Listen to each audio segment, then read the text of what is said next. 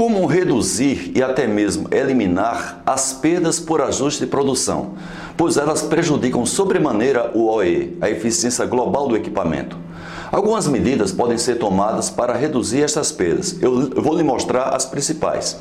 Primeiro, mantenha a qualidade dos produtos, custo baixo e cumpra os prazos de entrega. Caso a qualidade dos produtos, o baixo custo e o prazo de entrega atendam às necessidades do mercado, há uma tendência de maior volume de cada produto vendido, somando-se às demandas de vários clientes.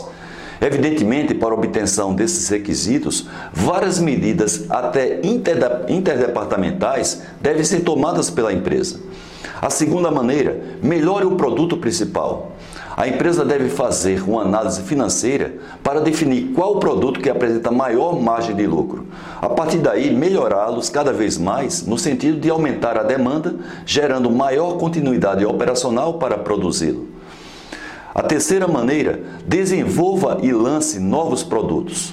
Você sabe muito bem que todo produto novo lançado, desde que seja bem aceito pelo mercado, propicia uma margem de lucro em sua fase inicial, além de uma grande demanda por não existir produtos similares de concorrentes. Outra maneira, elimine as operações ineficazes de ajustes e melhore os ajustes inevitáveis. Melhorar o relacionamento entre as áreas comerciais, de planejamento e de produção por meio de reuniões sistemáticas para definição de prioridade e prazos.